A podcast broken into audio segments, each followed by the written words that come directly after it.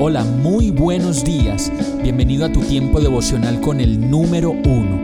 Qué alegría saludarte con la certeza de que Dios está obrando en tu vida su perfecta y buena voluntad, ya sea porque estás aprendiendo de un momento difícil o porque estás disfrutando de su amor a plenitud con paz y tranquilidad. Llegó la hora de tomar tu Biblia, pues de seguro Dios te va a hablar, te va a reconfortar y lo mejor de todo, te va a dar las respuestas que estabas buscando. ¿Qué esperas? Vamos, súbete de una vez en este pequeño pero eterno vuelo devocional con destino al cielo. Y el mensaje de hoy se llama Solo una palabra. Lucas 7:9 dice, al oírlo, Jesús se asombró de él y volviéndose a la multitud que lo seguía, comentó, les digo que ni siquiera en Israel he encontrado una fe tan grande. Esta historia relata la fe del centurión cuyo siervo estaba muy enfermo y a punto de morir. Y dice que cuando el centurión oyó hablar de Jesús, inmediatamente mandó a unos dirigentes de los judíos para pedirle que fuera a sanar a su siervo.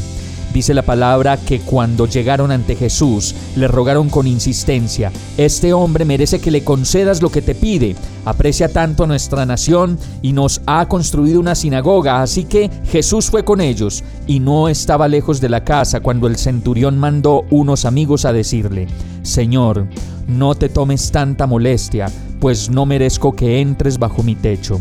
Y sigue narrando la historia de Lucas que este hombre se acercó a Jesús y le dijo, por eso ni siquiera me atreví a presentarme ante ti, pero con una sola palabra que digas, quedará sano mi siervo.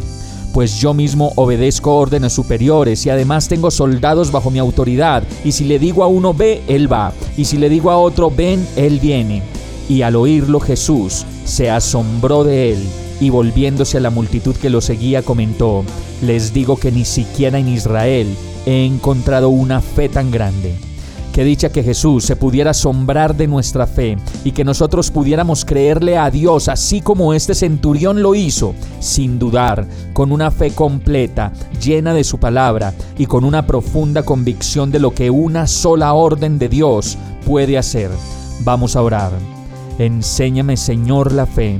Enséñame a tener una fe completa, sin dudas, llena de tu palabra, que me trae vida, discernimiento y entendimiento para tomar decisiones y seguir adelante en el camino que tú has planeado para mi vida.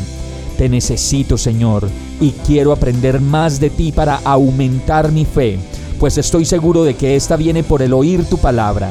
Abre mis ojos para enamorarme de tu palabra y mis oídos para acercarme más a ti. En el nombre de Jesús te lo pido. Amén. Hemos llegado al final de este tiempo con el número uno no te detengas, sigue meditando durante todo tu día en Dios, descansa en Él, suelta los remos y déjate llevar por el viento suave y apacible de su Santo Espíritu. Solo compártelo con quien lo necesite y ames. Hoy, de la mano de Dios, todo será un gran día. Para más información visita nuestra página www.iglesiabierta.com o llámanos al 313-334-0116. Oramos y rogamos para que cada día te enamores más de Dios y para que no pares de pasar todo tu tiempo con el número uno